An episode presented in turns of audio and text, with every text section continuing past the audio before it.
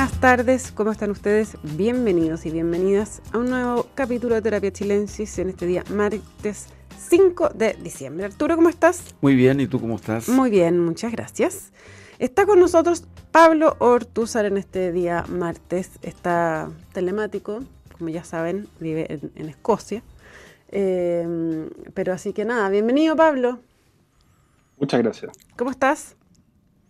Muy bien, aunque esta es la época del año, cuando uno mira Edimburgo, es una ciudad que tiene 500.000 habitantes y, y, todas las comodidades del mundo. Entonces uno dice, ¿por qué hay tan poca gente en un lugar tan bonito?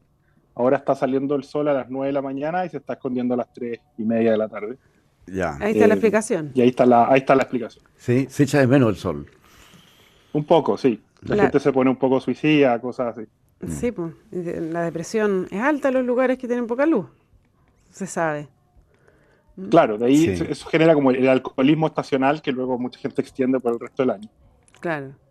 Bueno, esperemos que no sea tu caso. No, no todavía. No todavía. Tengo, tengo algo de luz todavía en mi. En, el alma, Una luz interior. Una luz interior. Oye, Pablo, em, bueno, el tema de la educación se eh, ha vuelto a poner sobre la agenda y de la educación eh, quizás es una forma muy amplia de decirlo, porque, a ver, por un lado está la discusión sobre el CAE, sobre la condonación de la deuda del CAE, que es algo que alcanzamos a conversar contigo la semana pasada, y por el otro lado está esta noticia de que el, Mineduc decidió, o sea, va a anunciar muy prontamente que eh, adelanta las vacaciones de invierno para prevenir eh, muchos contagios de virus respiratorio, etcétera. Por el otro lado, esto lo quiero enganchar con una entrevista que dio ayer Daniel Mansui, colega tuyo del IES, eh, ayer en la tercera, en que eh, decía la más grande de las decepciones que el gobierno haya mostrado tan poco interés en la educación.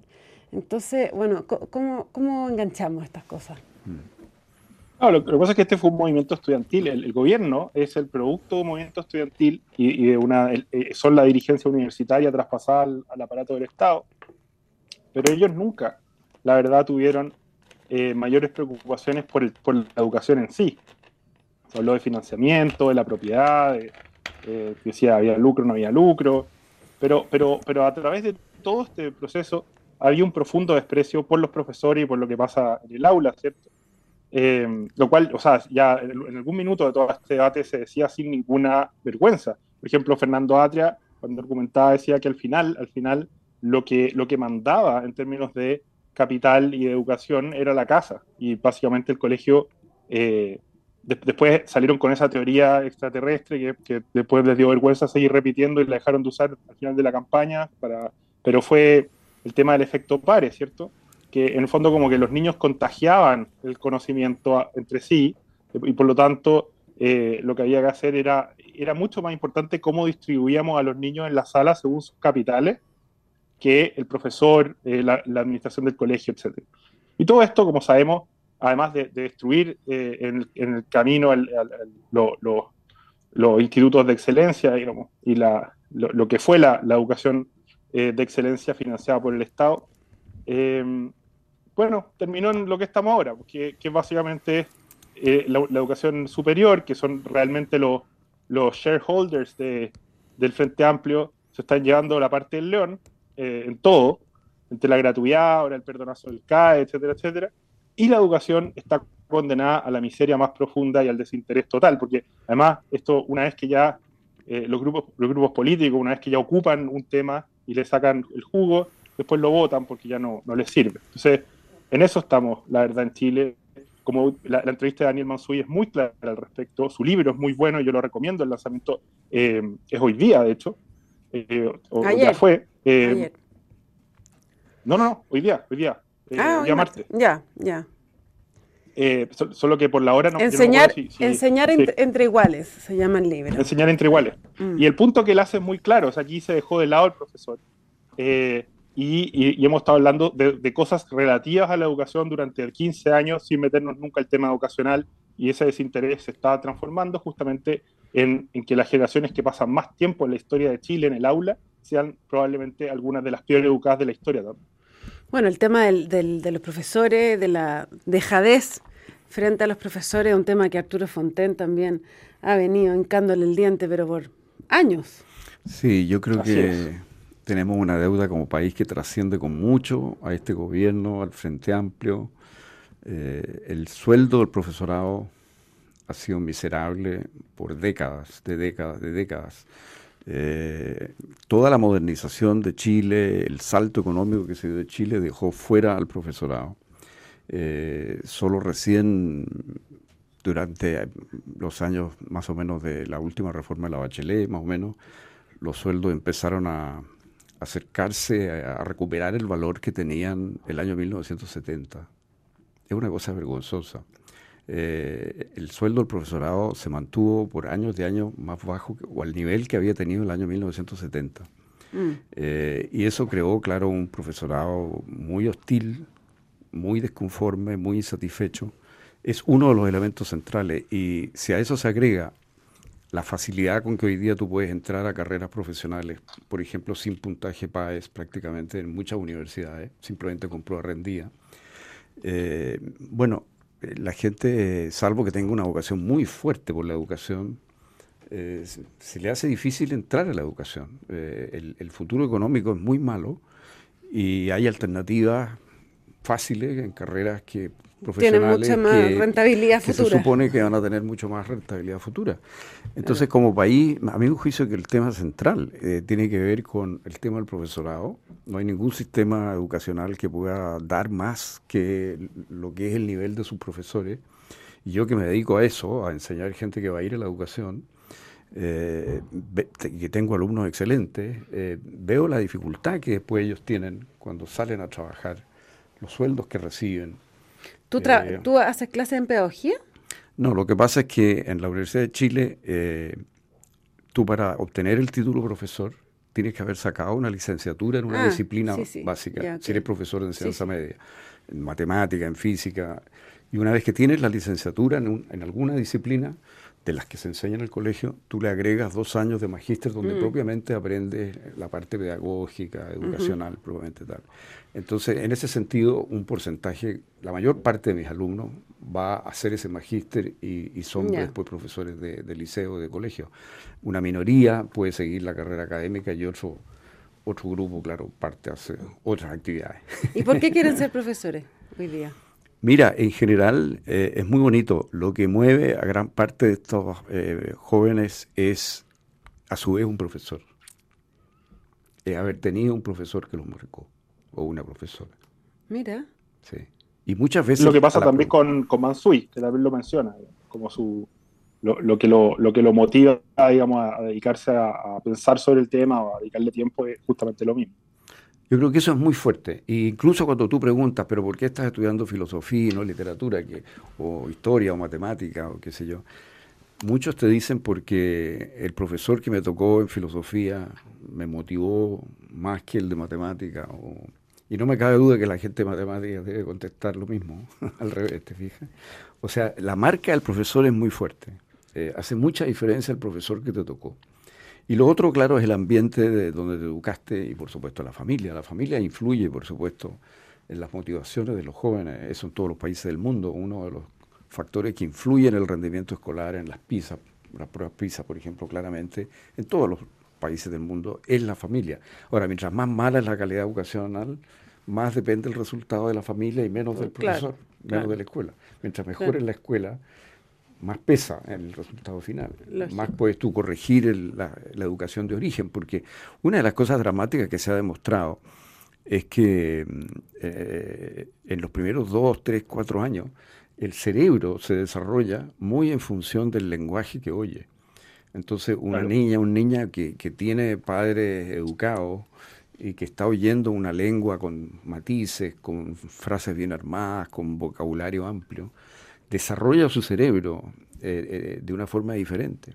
Entonces ese es un, tema muy difícil de corregir después. Tú necesitas mucho esfuerzo y grandes profesores para poder compensar esas deficiencias que, iniciales que vienen de la cuna.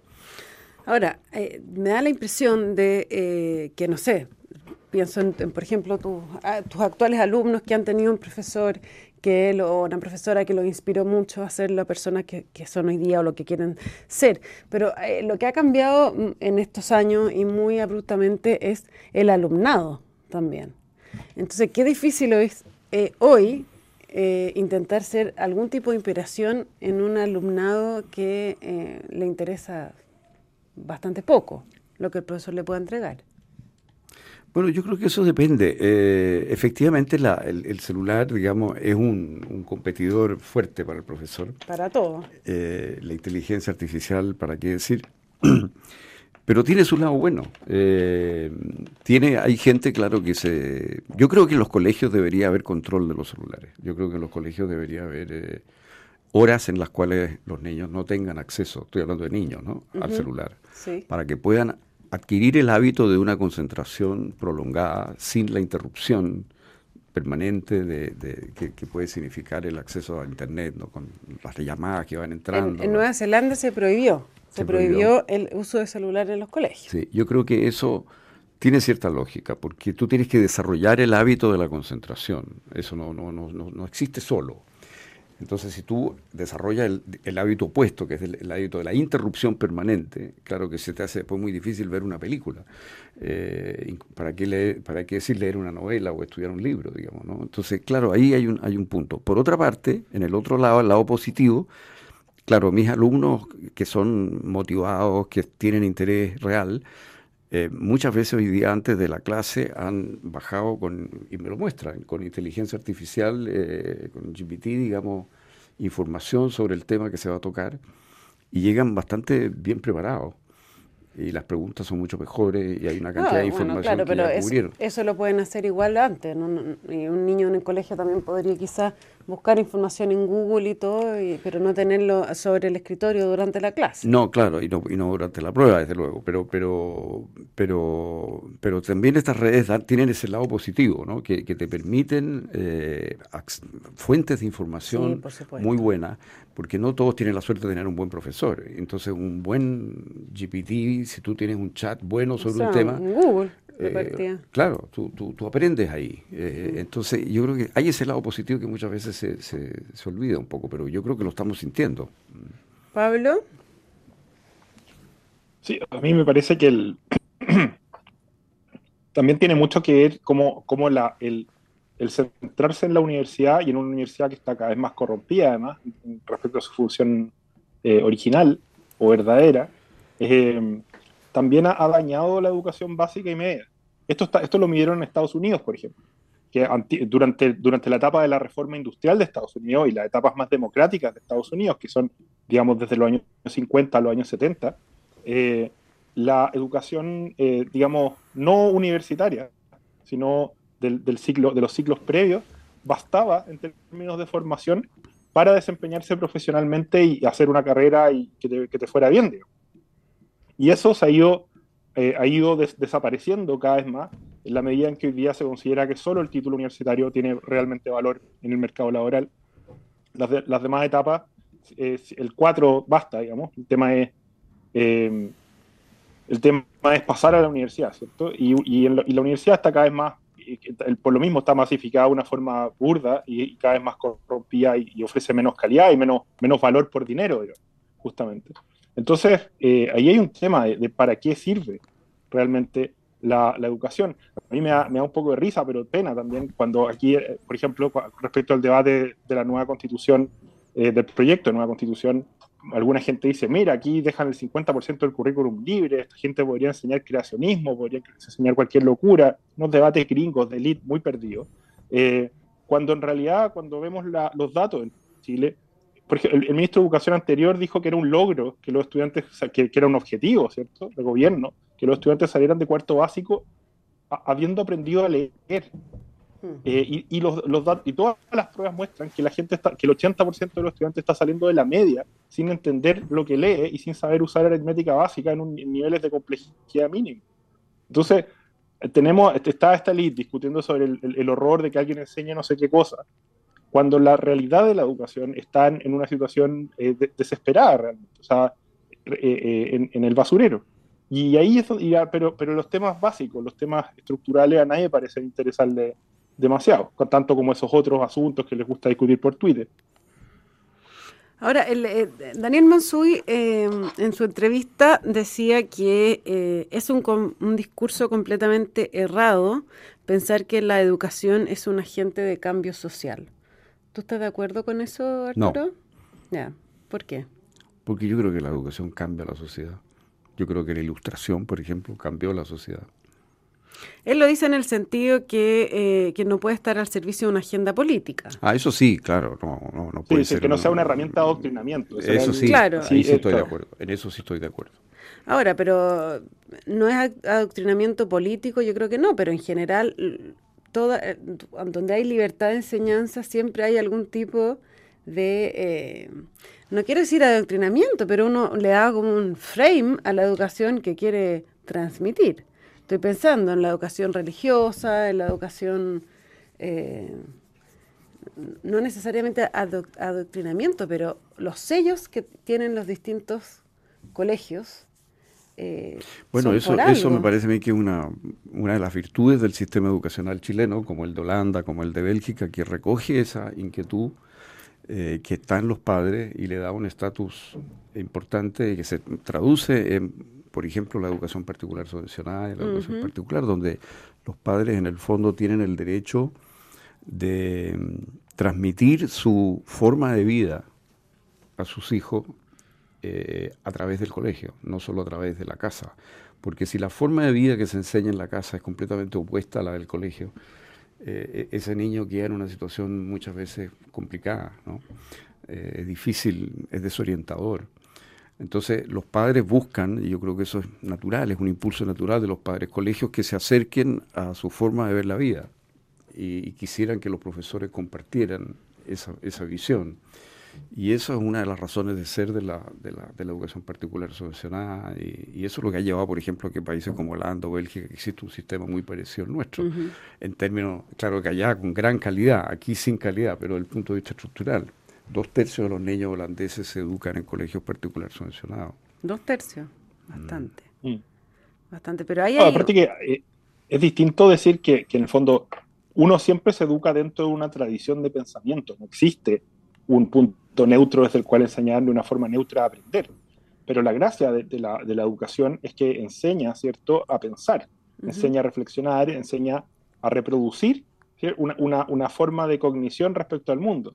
En cambio, el adoctrinamiento lo que te dice es qué es lo que tienes que pensar. Eso es lo que te enseña y lo que te, y, lo que te, te, obliga, digamos. Entonces es muy distinto, eh, creo yo, a veces uno, uno a mí me, pasó, o sea, es muy distinto leer a, los, a filósofos, a gente dentro de la tradición marxista, que leer los manuales de marxismo vulgar con, que le enseñaban a, los estudiantes en los colegios de la Unión Soviética, que son realmente burdos y con mm. ejemplos absurdos también. Y, entonces, eh, yo creo que esa, esa distancia, uno, uno, siempre puede decir, ah, bueno, pero siempre, o sea, siempre, uno siempre está dentro de una tradición, uno está aprendiendo además en un lenguaje y los lenguajes tienen límites propios, etcétera, etcétera. Pero, pero eso no hace que sea equivalente eh, el adoctrinamiento a, la enseñanza.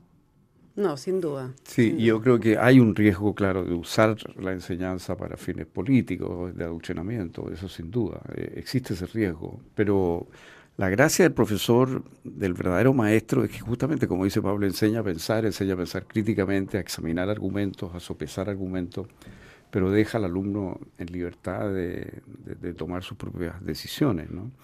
Ahora, yo por, por otra parte creo que eh, el adoctrinamiento tiene sus límites también, cuando se lo intenta. A ver. No es tan fácil, porque los alumnos son rebeldes, los alumnos les gusta pensar por sí mismos los alumnos eh, tienen hoy día muchas otras fuentes de información. Conversábamos de todo lo que puede significar Internet, lo que puede significar la familia misma, en fin. Entonces no es, no es, tan fácil tampoco usar la escuela como trampolín político para una ideología. ¿Ha, habido casos? De acuerdo. No, sin duda que puede, que, que, ocurre, pero te digo, no es tan fácil como alguna gente lo ve, salvo que tú tengas una sociedad totalitaria entera, donde esté toda la información controlada, ¿no? Eso Claro, eso es distinto, pero si tú tienes una, a los niños accediendo a distintas fuentes de información y, y, eso es lo interesante que hay ahora, que, que, existen muchas alternativas eh, de todo tipo, buenas y malas, digamos, pero que están a la mano en, en, Instagram o qué sé yo, digamos. de hecho, hoy, hoy en día la, universidad está mucho más corrompida en términos de, adoctrinamiento e ideología que, lo que, los colegios. Eh, porque, porque a nivel universitario sí se usa la presión de pares, en fondo, eh, que ya es como una presión por interés profesional, para mostrarle a los estudiantes en algunas áreas y carreras que, básicamente si uno no es de izquierda no va a tener un lugar eh, en el mundo profesional ni académico. entonces, y eso, y, por otro lado está la presión de, grupal, ¿cierto? La, la moda, hay campus enteros donde, donde obviamente hay que ser de izquierda y si uno está ahí se asume que lo es. Entonces, es, un, es mucho más hoy día, eh, justamente yo estoy muy de acuerdo que a nivel intelectual eh, el adoctrinamiento generalmente no funciona y además parte de ser joven es rebelarse contra, esta, contra las doctrinas que uno le, intentan imponer, pero, pero en, el, en el plano universitario la cosa eh, son otros métodos, pero, pero ahí sí hay mucha más, creo yo, más, más presión ideológica que en, los colegios. Sí, bueno, está toda esta cosa walk, ¿no? que ha agarrado una fuerza enorme en los campos americanos y de ahí se ha diseminado hacia todos lados, ¿no? hacia el mundo de la cultura, qué sé yo. Sí, sí es, un, es una especie de macartismo al revés, digamos, ¿no? Eh, de, otro tipo, digamos, pero tiene las mismas características que tuvo el macartismo, de cancelación de personas, de eh, eh, es parecido. Ahora, volviendo al tema educacional estructural, una de las cosas que, creo que hemos comentado en el pasado, pero que, que se planteó mucho con la ley de inclusión, ¿no es cierto?, de la presidenta Bachelet, fue la eliminación del copago. Los padres tenían hasta ese momento el derecho, si es que lo aprobaba la comunidad escolar, de hacer un complemento para aumentar los fondos de la escuela un complemento al aporte estatal. Mm. Y eso se eliminó sosteniendo que producía segregación por ingresos. Mm. Bueno, eso eh, cuando se estableció el sistema de la tómbola, que a mí no me gusta, pero en fin, se estableció, obviamente, eh, y se eliminó el copago, eh, obviamente desapareció ese factor, ¿no es cierto? Ya no se podía tomar en cuenta porque era un factor de azar en función de las preferencias expresadas por los padres, sin copago. Eh, y resulta que la segregación, todos los estudios muestran, no ha cambiado en nada. Lo cual demuestra barrio. que es el barrio, y siempre fue el barrio, y nunca fue el copago lo que producía la segregación, que era lo que nosotros sosteníamos. Igual que en todo el mundo, pues al final en, Francia, en Inglaterra, en todos lados, pues, pasa, el barrio es lo que, lo que manda. Lo que manda. Y así es.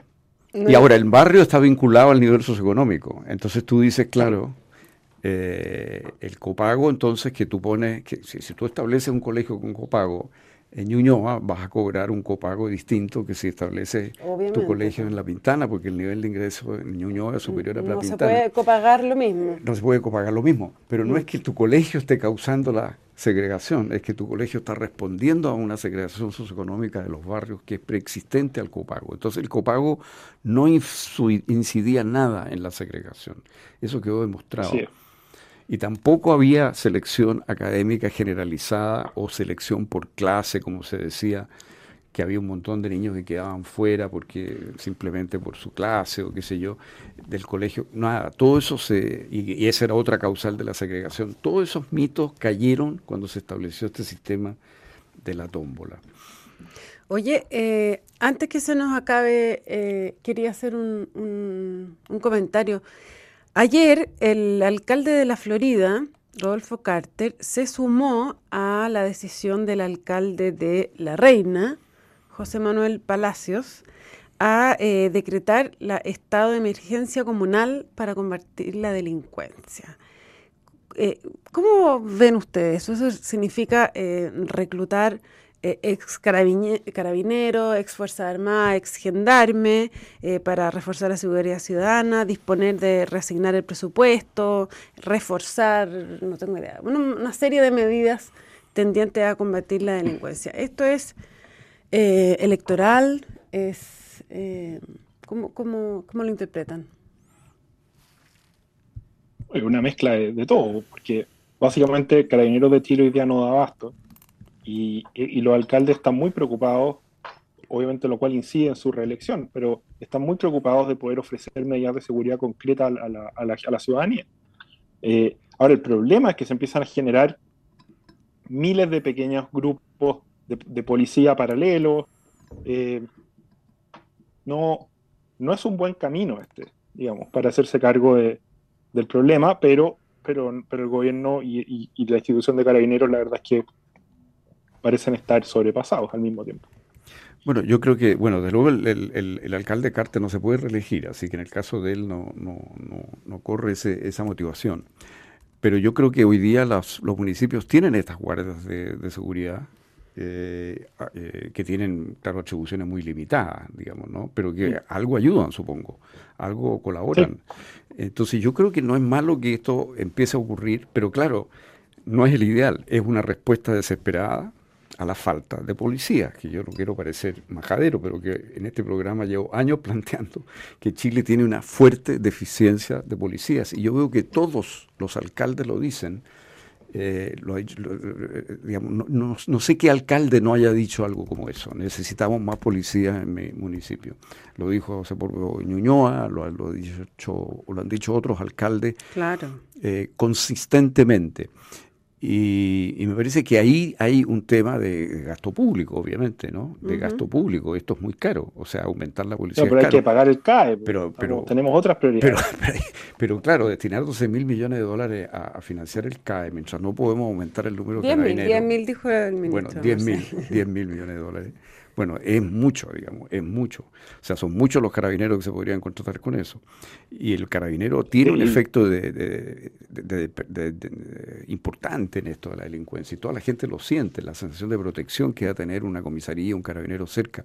Yo he dado en otras oportunidades los números, no los voy a dar de nuevo, pero Chile tiene un porcentaje de policías por habitante muy inferior al de Buenos Aires, por ejemplo. Mm. pero muy inferior.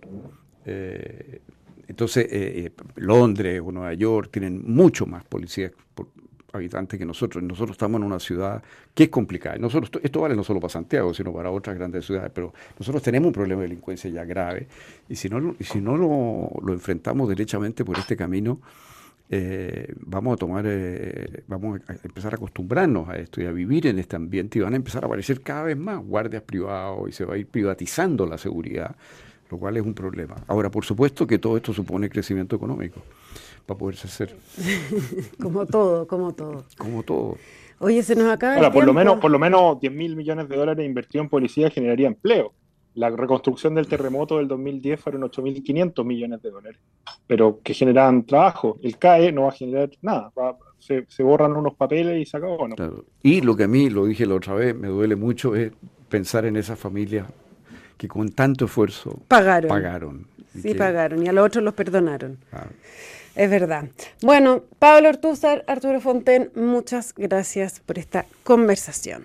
Les cuento que la transformación digital de tu empresa nunca estuvo en mejores manos. En Sonda desarrollan tecnologías que transforman tu negocio y tu vida, innovando e integrando soluciones que potencian y agilizan tus operaciones. Descubre más en sonda.com. Sonda Make It Easy. No se vaya de nuestra sintonía porque a continuación información privilegiada al cierre y luego sintonía crónica de Boot junto a Bárbara Espejo y Francisco Aravena. Que estén todas y todos muy bien y nos encontramos mañana miércoles con más terapia. Que estén bien. Muy buenas noches. Chao.